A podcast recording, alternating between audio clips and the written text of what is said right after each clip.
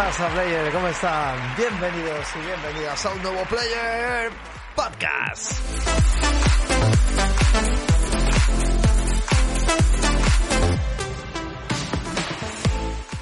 Muy buenas, estamos a martes, ni te cases ni te embarques, día 18 de octubre, y estamos aquí a las 11 y 7 de la noche, así que nada, aquí estamos, aquí estamos. La, la verdad que tiene que ser muy agradable, la gente que escucha esto en formato podcast, tiene que ser súper agradable, pues a primera hora de la mañana, en esa gente que estáis a las 7, me encantaría que me dijerais en los comentarios, coño, que es que no nos lo cuentan en los comentarios de Ivos o de Twitter o en YouTube, no me da igual, que me digas en los comentarios, pues oye Max, te escucho a las 6 de la mañana, te escucho a las 7 de la mañana, te escucho a las 10 de la mañana, te escucho de camino a casa cuando vuelvo del trabajo, te escucho cuando vuelvo por la tarde. Me encantaría, me encantaría, porque tendría que ser muy, muy simpático y muy, y muy chulo.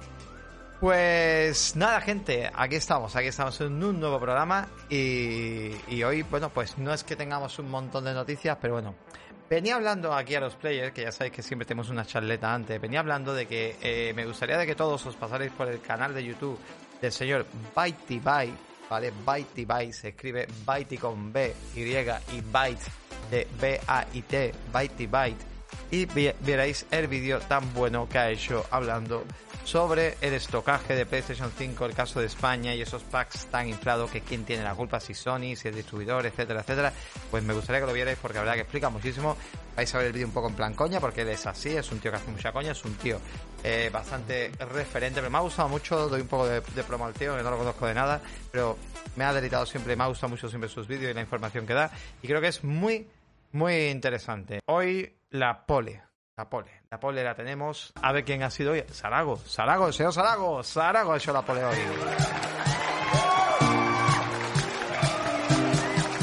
Se nos ha venido por aquí el primero. Pues nada, muy bien. Muchísimas gracias. Y nada, oye, mañana es miércoles y se viene Pacoco, ¿vale? Todavía estamos preparando a ver qué hacemos, qué propuestas también. Sigo diciendo lo mismo. Oye, si os apetece a través de los comentarios que queráis que hablemos de algún tema en particular, alguna temática en particular, oye, pues nos lo dejáis ahí directamente y, y súper a gusto que vamos a hablar sobre ello, ¿vale? Bueno, gente, pues vamos arrancando un nuevo Player Podcast. Vamos a ello.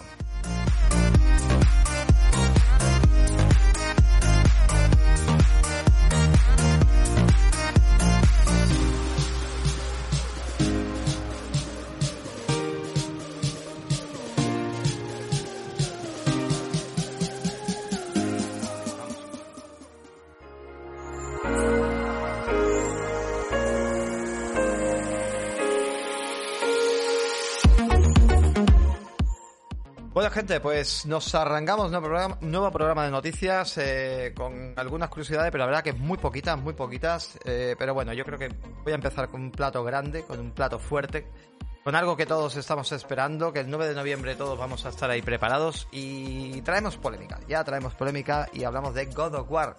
Porque God of War Ragnarok va a traer un parche día 1 de 18 gigazos al menos para la versión de PlayStation 4 que se sepa. Y esto es una cosa, pues mira, que quería comentar con, con vosotros y bueno, voy a daros un poco la información. El 9 de noviembre, parche bajo el brazo, ¿vale? No sé, bueno, PlayStation llegará algo seguramente. A ver, traer un parche no es malo, ¿vale? Que ahora lo explicaré, que traer un parche al contrario, eso significa que se están haciendo los deberes y que quieren que el juego venga lo más fluido posible. Pero hay una cosa que sí es mala, que es que tú te lo compras en físico, no es mala, pero sí hay que entenderla que compra juego en físico que al final no es tan bonito como te lo plantean, ¿no? Que evidentemente, bueno, pues vas a tener un juego roto y con falta de contenido. A ver, de hecho este dato lo da PlayStation Game Size, que es una especializada en analizar por los cambios que hay dentro de los servidores de PlayStation y pues comentaban que la actualización 1.01 superará los 18 GB en PlayStation 4, incluyendo corrección del juego, optimización y rendimiento. También el tamaño del juego, ¿vale? Que eso no sé cómo lo hacen, porque será un Blu-ray doble capa, porque los Blu-ray tenían 50 gigas, supongo que será un Blu-ray de doble capa. El juego pesaría antes del lanzamiento casi casi 90 gigas y con el nuevo parche no llega a los 100, pero podría llegarlo. Lo que pasa que es que también muchas de esas carpetas que ya existen dentro del juego de datos serán sustituidas por este nuevo parche. Os digo, ¿qué puto juego tenemos en el físico? Yo me lo he comprado en físico en PlayStation 5 por precio, ¿no? Por precio nada más, que es lo típico, ¿no? Pero bueno, a ver, eh, yo lo único que digo aquí es lo siguiente. Yo a día de hoy Creo que mucha gente compramos el juego en físico por precio, porque en Amazon lo pusieron a 64,90. Creo que fue un precio increíble, ¿no? Ya sabéis que todo lo tenía reservado automáticamente en PlayStation 5, pues le saltó ese pedazo de precio. Y yo lo veo súper bien, ¿vale? Lo veo súper genial.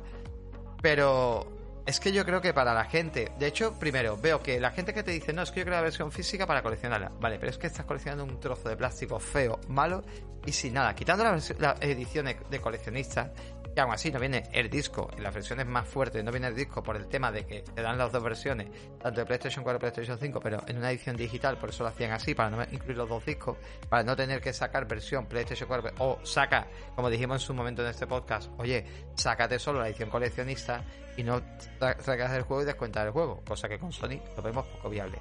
Yo la idea creo que a día de hoy es un poco lo que se ha marcado Nintendo sácame una edición coleccionista sin juego y una edición coleccionista, o sea, edición coleccionista o edición física básica o, mejor, o sea, básica me refiero a una edición el típico juego con la, el steelbook, con un librito a lo mejor, etcétera, para que la gente que se lo crea en físico se compre eso, pero se lo compre independiente al juego y que los juegos se, el precio se estabilizara un poco y en, en nivel digital, pues la gente pudiera comprar, ya sea en una tarjeta Hostia, es que no me importaría comprar en el puto game o en el corte inglés o en el media una tarjeta con el código. Y aparte que esté el juego físicamente me diga, pues el juego físico no es, es la caja sola. Pero cómprate un código aparte si tú quieres más barato. Y la caja vale tanto, ¿vale? Y que a lo mejor la caja me costará 30 pavos. Si me la quiero comprar, me la compro por 30 pavos. Pero que me venga un libreto, que me venga. No sé si lo veis positivo, ¿no? Pero yo creo que sería genial. 34,90 valía la edición esta de Xenoblade con un libro de arte y todo, tío. Que yo lo veo bastante bien. Yo creo que no sería malo. Pero veo muy, muy bien ese sistema. Eso me ha pasado con Sonic Mania. Sí, pero Sonic Mania es diferente porque tú no te estabas comprando eh, la carcasa sola, sino que te compraste un juego donde, eh, o sea, una carcasa donde el juego venía en un código. Yo estoy diciendo una tarjeta normal y corriente que te la vendan, como te venden las tarjetas estas de recarga de Steam, las tarjetas de Fortnite, etcétera, pues que me vendan el juego así que me cobren 60 euros por el juego y 70 en PlayStation 5 si quieren. Decidiré, ¿vale? O 65, venga, ¿qué coño? 60 euros ambos juegos, si van a salir ganando. O sea, distribuir las tarjetas no vale dinero, tío. ¿Me entendéis? Quien quiera comprar la Store, que lo compre la Store. Entonces, por eso os digo, tío. No sé si vosotros estáis a favor o, en contra del tema de comprar también en digital, pero a ver, que con esto yo creo que, contentamos a todo el mundo. Habrá gente que tendrá la edición puesta en su estantería, porque al final tú tienes una edición en la estantería y tú no vas a la gente, cuando vas a casa de alguien a ver el juego, oye, yo las fotos que tú ves lo dices, a ver, a ver, sácame todos los discos, a ver si es que está el disco dentro. No lo dices, porque da igual, porque lo que te importa es la carcasa. De hecho, el, el Spine Card famoso, eh, que colecciona juegos, etcétera, ya que hablaba de un juego de Super Nintendo y para él lo más importante, bueno, para él y para el coleccionista hablaba que lo más importante era la caja, el, contenido, etcétera, pero que el cartucho, o sea, el juego físico dentro, es importante que sea el juego original, que daba igual, que el software daba igual. ¿Vale? Que realmente eso no costaba dinero, que si tú tenías el juego nada más, eso no te iban a dar nada. Pero tener una caja en buen estado, sin estar pintorreada, ¿no? Porque el cartón a veces lo pintorrean porque tiene grietas y eso, y se pintaba, ¿no? Las cajas de Super Nintendo, por ejemplo, que eran de cartón. Decía que, que realmente lo que importaba era el, el contenido o sea, yo, por ejemplo, la, la, la, Nintendo Switch. Uy, la Nintendo Switch. La New 3DS, edición Zelda Major Max. La tengo con la caja y todo, la tengo súper perfecta. La tengo en venta. No la vendo porque la pido 400 euros por ella. Pero he tenido dos o tres contactos y me han pedido fotos por todos lados. Y más que funciona ni nada, me pedían fotos por todos lados, por dentro, por fuera, por los bordes. Esta nueva porque no tiene ni horas de juego. O sea, esa consola de verdad, no la habré jugado yo. En todos los años la voy cargando la batería para que no se ponga mala, etcétera, la voy actualizando también. Pero en todos los años que llevo yo con la consola, yo no he jugado más de tres días completos. O sea, no tiene más de 72 horas de juego. Seguro. Porque no me he pasado ningún juego de esa consola. Ninguno. He jugado trocitos de juego. Porque no soy de portátiles. Me la compré por el rollo como la Switch. Bueno, la Switch, si os digo, igual la Switch no se muere la batería porque la voy cargando de vez en cuando, pero igual, es una consola que no las toco. Entonces las vendo perfectas, tío. Así que me, hace mucha gracia y ya os digo que, que, en este caso, pues yo haría eso, tío. Yo haría eso. Siguiendo un poco, ¿vale? Porque si no comentáis de momento nada por aquí, pues seguimos. God of War Ragnarok también va a hacer una cosita que esto sí me gusta mucho, ¿vale? Seguimos con God of War y es que va a presentar, eh, me encanta, me encanta cuando los juegos eh, se enfocan con lores de, de eso de presentar, por ejemplo, pues making. Bueno, ya tenemos un making del primer God of War que fue guapísimo, guapísimo. y entonces molaría muchísimo, bueno, pues mola mucho lo que se viene, ¿no? Ya tenemos un capítulo, de hecho, que lo podemos dejar de fondo. Mientras yo os cuento de qué va esto. Aquí.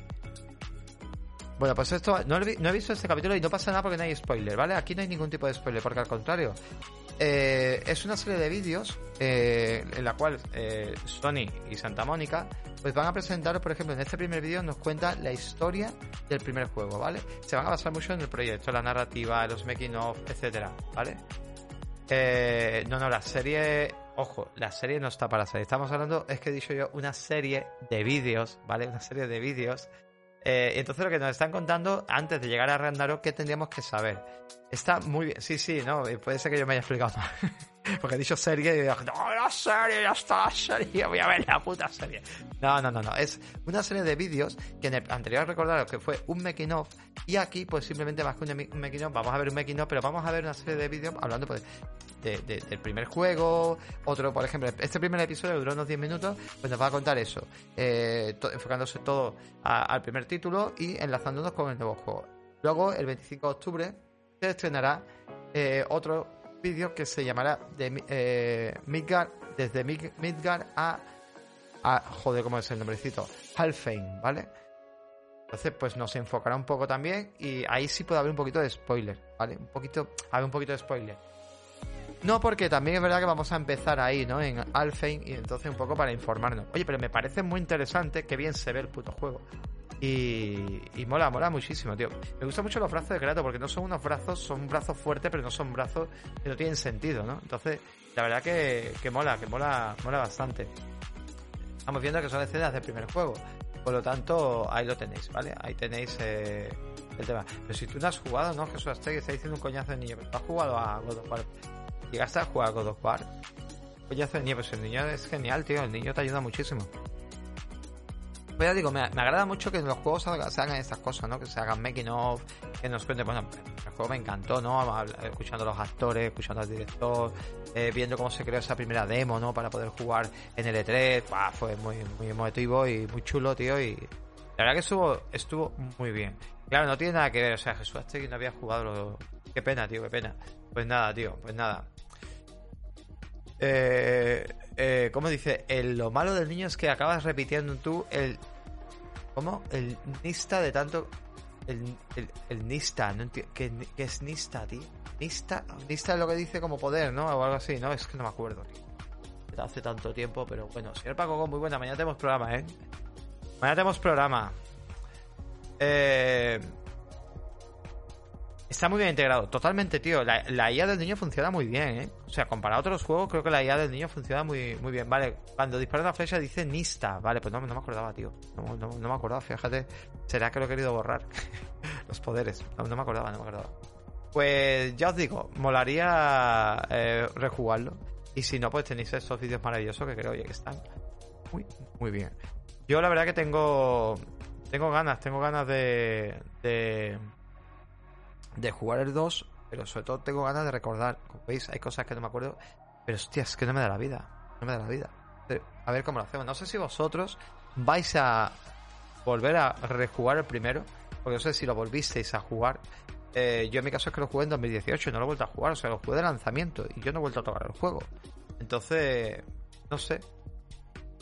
No sé, la verdad que seguramente ya os digo, me gustaría volverlo a jugar. O es que jugar el 2 y pasarme al 1, uff, pero ya os digo, aquí hay gente que no, alguno va a estar, dice eso aquí con Pokémon. Miguel Ángel Medina lo jugó igual que yo, no sé, yo, yo estoy por rejugarlo. También es verdad que hay cosas que. Contaban, contaba hoy una cosa, estaba escuchando a, gente hablando de los juegos de PlayStation. Que esto sería muy, muy bonito para comentar con Paco, a lo mejor mañana. Pero estaban diciendo un poco, eh, la polémica era de que como que realmente Sony con la técnica que lleva, hay muchos jugadores que no le gusta, ¿no? Que es ese juego peli. Es como intentar eh, adaptar lo que ves en el cine, adaptarlo directamente a, un juego. Y como que para muchos jugadores esta técnica, sobre todo jugadores de PC le pasa también, como que esta técnica no, no funciona. como que no reinventa realmente nada, ¿no? Como que realmente es simplemente mezclar un gameplay o algo de gameplay mezclado con una con una intentar meter una profundidad o un enfoque que se ha visto en el cine y llevarlo a los videojuegos. A ver, que esto será o será, que esto hay gente que le gusta más, gente que le gusta menos. Es verdad que todos los juegos de PlayStation exclusivos, la gran mayoría de ellos pecan de esto. De intentar hacer un juego muy cinemático, ¿no? De hecho, bueno, Tsushima ya se comentaba, ¿no? De hecho, Nation que decía que el, el, diseño de fotografía que está diseñado de tal manera que da igual donde parece el juego, que siempre va a ser una buena foto porque lleva la regla de tercio al, al, al extremo. Y es impresionante. Entonces, Sí es cierto que son muy cinemáticos, la forma de moverse, la forma de pararte constantemente la historia, la forma, o sea, de, pararte la jugabilidad para...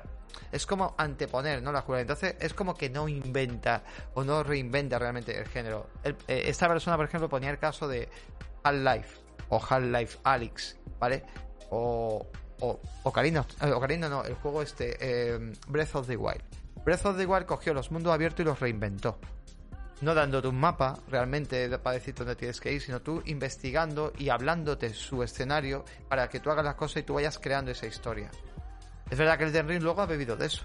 Entonces, eh, como que muchas veces no hace falta parar 10 veces un juego para contarte una gran historia. Ahora os leo porque sé que esto os ha incendiado un poco. Pero, pero es verdad, tiene parte de razón. Yo, oye, yo soy muy pro de los juegos peli que tiene Sony PlayStation, pero entiendo que hay muchos jugadores que puede pasar eso que puede pasar que realmente diga, hostia, otra vez me está parando el puto juego para contarme aquí dos horas algo. Déjame ya en paz, ¿no? Kojima tiende mucho a hacer eso con Metal Gear y no es. Pero hace mucho juego peli, por eso encaja también en Sony PlayStation. Eh, entonces, yo creo que por un lado es verdad que los juegos eh, tienen que ser más enfocados a no. De hecho, Microsoft ha intentado hacerlo, ¿no? Alguna vez.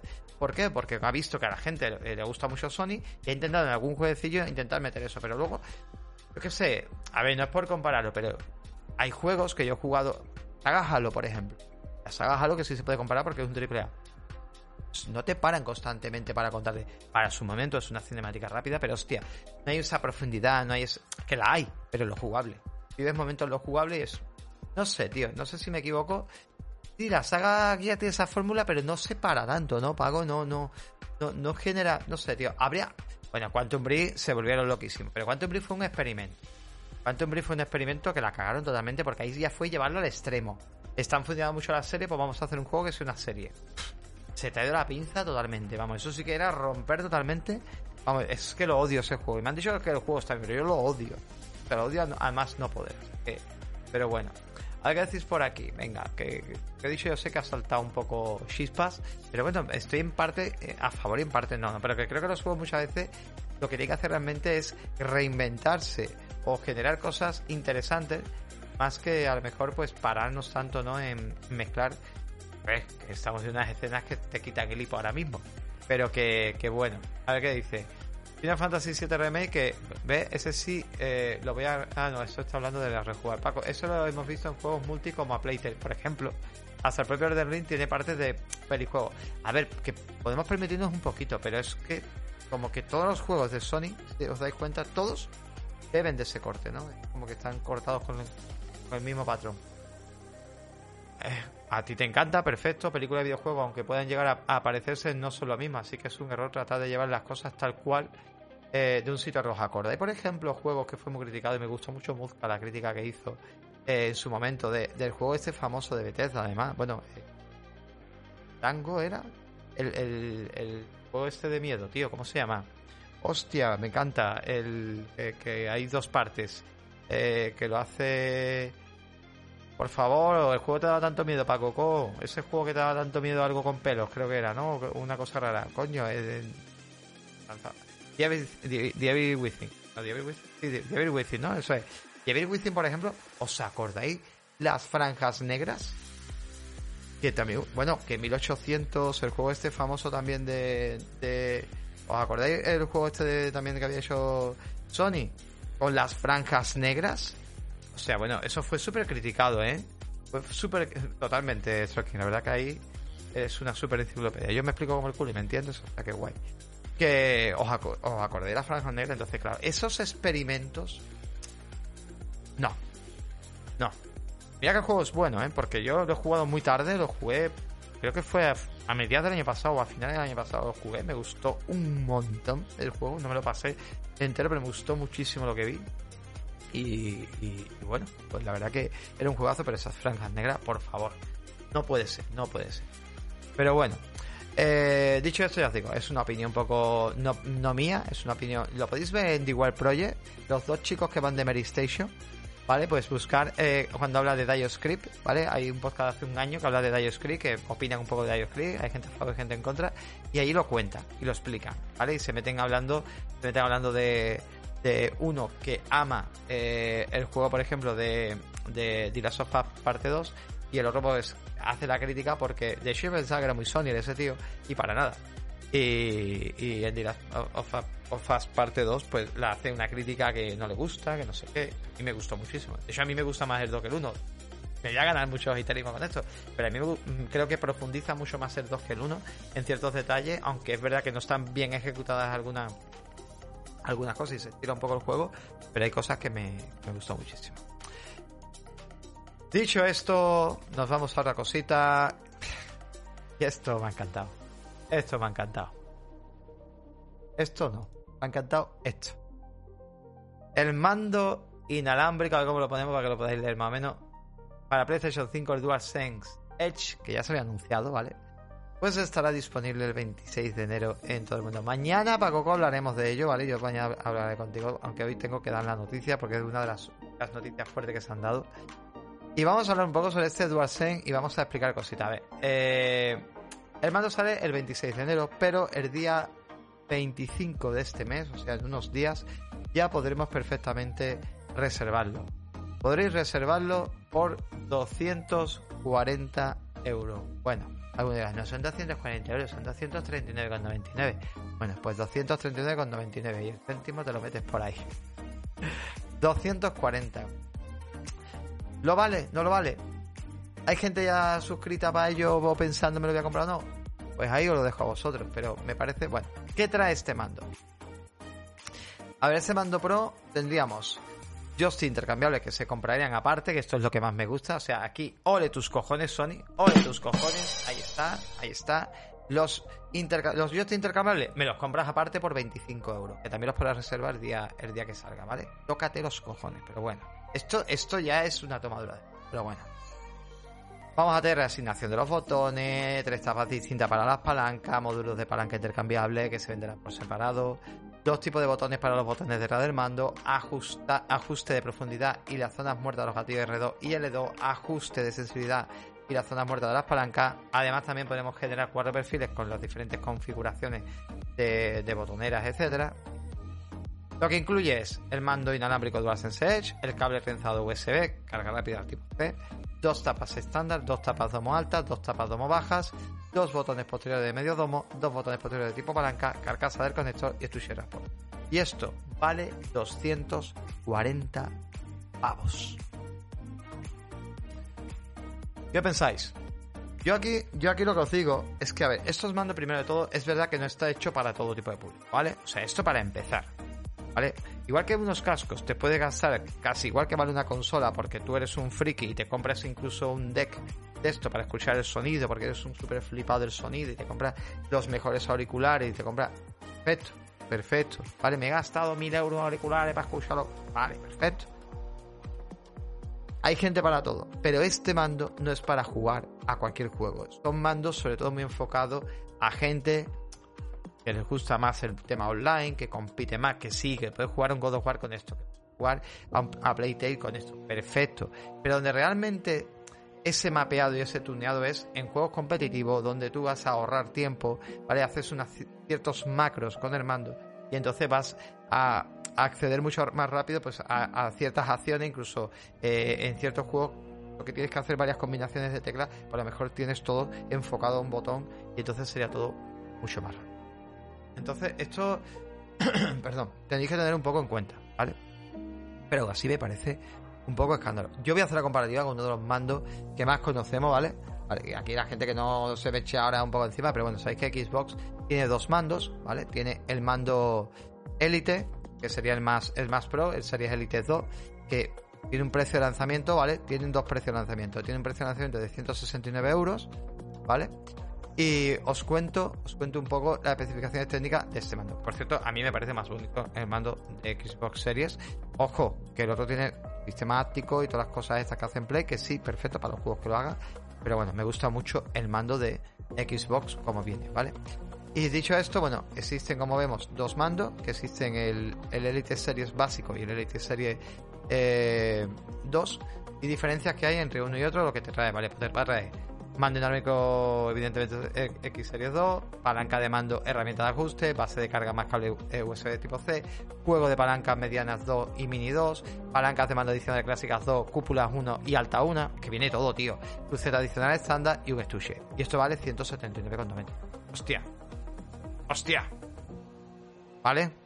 Entonces, es que luego hay una edición más barata, 129,99, ¿vale? Que incluiría el mando nada más, la palanca del mando de herramienta de ajuste y el cable USB-C. Que si quieres todo lo demás, te lo puedes comprar en un pack para que te salga el mismo precio que el, que el, que digamos que el, mando Elite Series 2 negro, pero la diferencia es que lo adquieres en blanco. ¿Vale? Y el que lo quiera en blanco, pues tiene que comprarlo en dos packs. Tiene que pagar por un lado el mando y por otro lado el kit, pero al final te sale igual, 179,99. Hostia. ¿Vale? Os voy a leer un momentito y sigo porque quiero contaros algo más, ¿vale? ¿Sabes? El podcast creo que no, lo, voy a editar, o sea, lo voy a lanzar completo, así que la gente va a escuchar vuestros comentarios también. Eh, creo que... Dice que yo creo que la molestia de los Elite versus el Elite de PlayStation es que hay algo de diferencia en precio sin que tenga más cosas. Bueno, el mando de PlayStation mantiene sistemático de la dureza del mando, etcétera. Entonces, bueno. Así que bueno, eh, Jesús te dice, como llegues a tu casa con esto, vas... bueno, esto está de cachonde, vale. Eh, ¿Qué más decís por aquí? Ah, eh, que ellos dicen, a mí me siguen sin convencer estos mandos pro, no siento que aporten nada, un amigo juega con eso a Halo y no veo que sus estadísticas sean dominantes con respecto... A ver, evidentemente esto, al principio tú lo, empiezas a usarlo y es un dolor de cabeza, o sea, es un dolor de muela, porque es súper difícil manejar el mando, o sea, no es fácil, ¿vale? No es un mando sencillo, esto hay que tenerlo en cuenta, ¿vale? Qué bueno. ¿Qué más decís por aquí? Hay nada más. Una cosita interesante. Enlace ya con la siguiente. Al parecer, Microsoft justamente hoy ha lanzado una noticia muy interesante, ¿vale? Y es que el que no sé si son ambos mandos, porque el precio eh, no me sale. Vale, sí me sale, vale. Vale. Digamos que, mira. Espera un momentito, ¿vale? Para explicaroslo. Digamos que el mando este, el básico, Perdona. El mando básico, el Elite 2 básico, lo puedes comprar ahora mismo tuneado. ¿Vale? Este te lo puedes comprar tuneado. ¿Cómo tuneado? Pues con el sistema este de, diseño de, por parte de, de Microsoft. Vamos a verlo aquí. Para que lo veáis. Y os cuento todo lo que podía hacer con el Design Live. Ya, sabéis que. Perdón. Ya sabéis que el. El Design Lab es un sistema que para todos los mandos que cualquier mando que queréis comprar en Microsoft podéis perfectamente eh, diseñarlo en colores, eh, cambiarlo todo. O sea, hacer una virguería sale un poco más caro, creo que sale 10 euros más caro, pero podéis hacer virguería, podéis hacer un mando súper personalizado, ¿vale? Bueno, pues ahora el Elite Series 2, ¿vale? El básico ya lo podéis hacer también. Recordad que todo el kit de extras lo podéis comprar directamente eh, aparte y no hay ningún problema. O sea, lo podéis comprar aparte, incluirlo también, tunearlo también y os lo podéis traer también. O sea que esto mola mucho. Y os saldría al final un precio igual. O sea, saldría un poquito más caro por la personalización, ¿vale? Porque os explico. Podéis ahora mismo. Eh, eh, o sea, podéis tunear el cuerpo, la carcasa trasera, el de pal, los bumpers, RB y LB, los gatillos, los estilos, botones. Eh, podéis pedir ahora una, un D-pad que sea una típica cruz, la cruceta, o el, facetado, ¿no? Que es el así circular, ese que estamos viendo ahora mismo en pantalla, ¿vale? Lo podemos pedir ambos, uno u otro. Eh, bueno, vamos a, Además, una cosa chulísima es que podemos eh, poner un nombre, nuestro nombre, hasta 16 caracteres en láser. O sea, nuestro gamerta en láser, en el mando. O sea, personalización ya total, ¿vale? Así que nada, me parece increíble. Y esto, si lo compráis así, con todos los, eh, accesorios, con la, el estuche, la carga y todo, 199,99 euros. Hostia. Es que, tío. Yo la verdad no sé las, calidades porque no hemos visto todavía las calidades del mando final de PlayStation. Me parece que se, se ha ido un poco la pinza. Se le ha ido un poco la pinza porque fijaros todo lo que están ofreciendo aquí. Y, y aunque no ofrezca esto Sony, pero hostia, yo creo que a 189 o a 180 hubiera estado bastante bien. Pero, no, no, eh, lo tengo aquí, tío. Hacerlo custom costaría 199,99. Porque el mando cuesta Stroking 180 con los accesorios. Entonces, hacerlo custom te costaría eso. ¿Vale? Te costaría 199,99. O sea que está súper bien. Está muy guapo, tío. Está muy guapo. Eh, más cositas que han pasado. Oye, mañana no sé si nos dará tiempo para Coco y a mí verlo al menos en directo, que seguramente conectaremos, porque mañana sabe que es un podcast diferente. Eh, entonces, mañana, aquí, que me he equivocado, aquí, tenemos, tenemos algo de Silent Hill a las 11 de la noche. ¿Vosotros qué esperáis que sea? Esto es Konami, ¿eh? Konami oficial. Algo de Silent Hill mañana. ¿Qué esperáis que sea?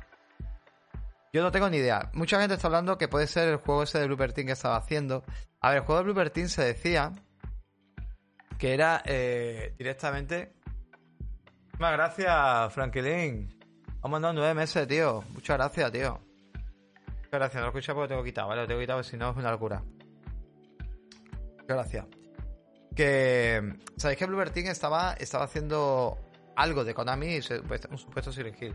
Se habla mucho de que puede ser un remake un remake de Silent Hill 2. Así que, para mi desgracia, el juego de Bloober Team dice por aquí también Stroking.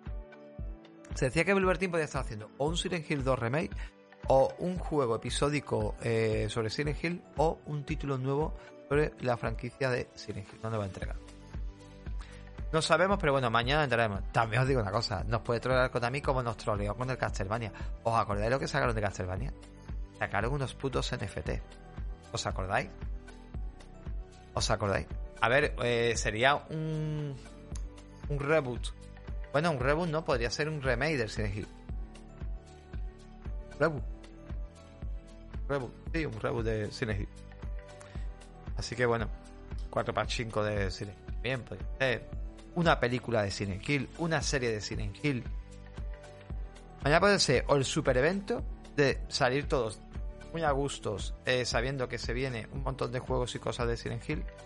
O sea, pues imagínate, mañana el día perfecto sería que supiéramos que sale algún juego nuevo de Silent Hill, un remake, o algo de Silent Hill, pero que sea jugable, tenga una buena pinta, que muestre un pequeño trailer con gameplay y todo, que aunque dure un minuto, tipo Resident Evil 4 Remake, pero que vemos. Y luego, pues molaría incluso que dijeran, y también estamos haciendo una serie, eh, la partida o HBO Amazon, Netflix, puta madre.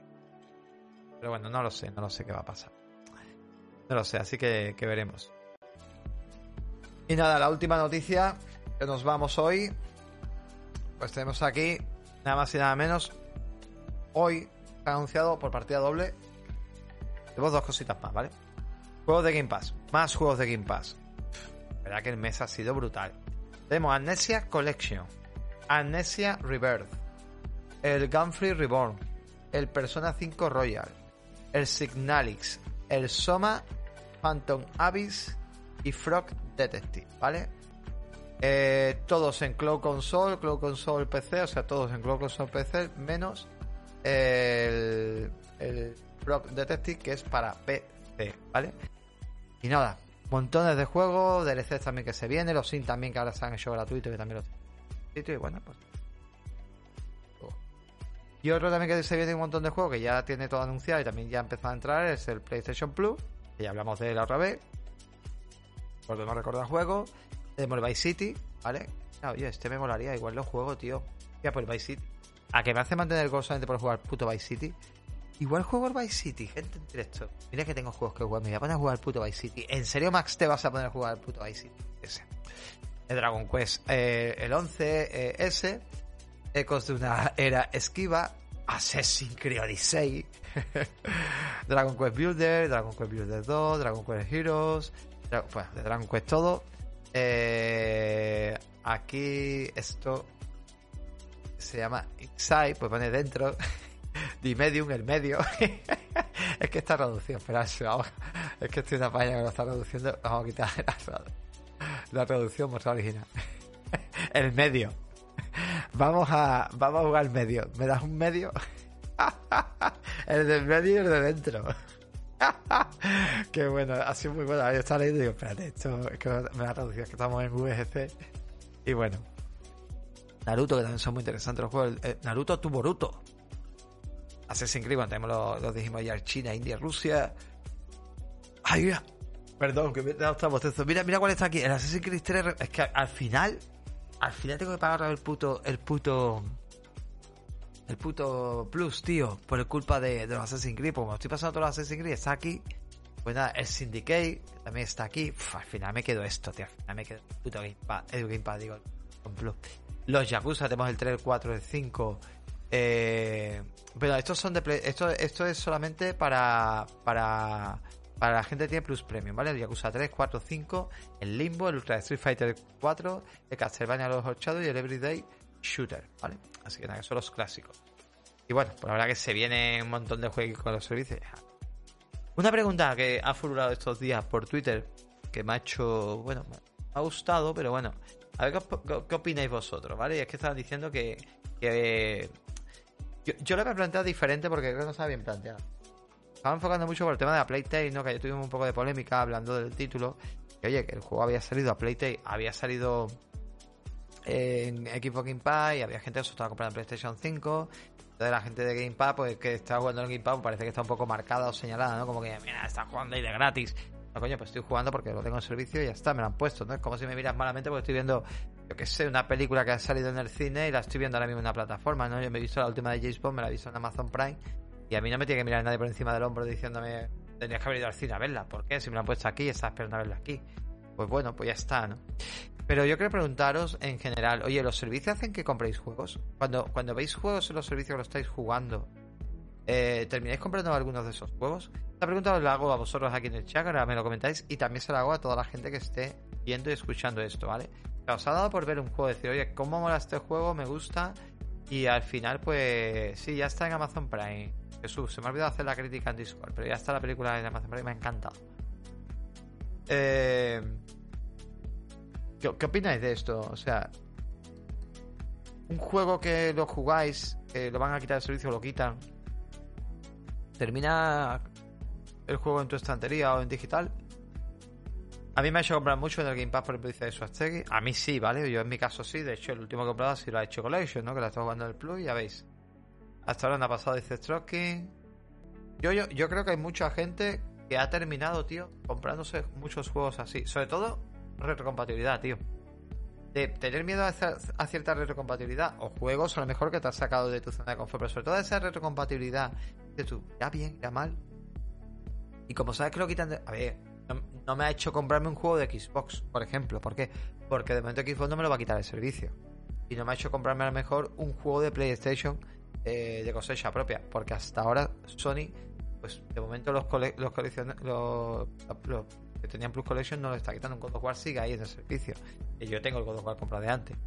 Pero sí me está haciendo comprar juegos que a lo mejor no sé si seguirán o no seguirán. Y después de probarlo, sobre todo funcionando en plan de recompatibilidad, que he terminado con ellos bajo el brazo. Pues gente, vamos a ir terminando el programita, ¿vale? Y nada, gente, muchísimas gracias a los que estáis en formato podcast. Cambiamos un poco la música a deciros adiós. Y nada, gente, muchísimas gracias. Como siempre decimos, mañana estaremos por aquí, estaremos con Paco Go. Estaremos, eh, eso lo decimos siempre, siempre decimos nos escuchamos pero os, quería decir eso, que mañana no faltéis, que estamos aquí con Paco y vamos a estar también con un debate, unas charlas, será un poquito más largo el programa, disfrutaremos mucho. Y el jueves veremos si puede venir Pobio o no, ya veremos qué, hagamos. Muchas gracias gente por estar ahí y nos vemos en el siguiente. Un saludito. Hasta luego, chao, chao, adiós.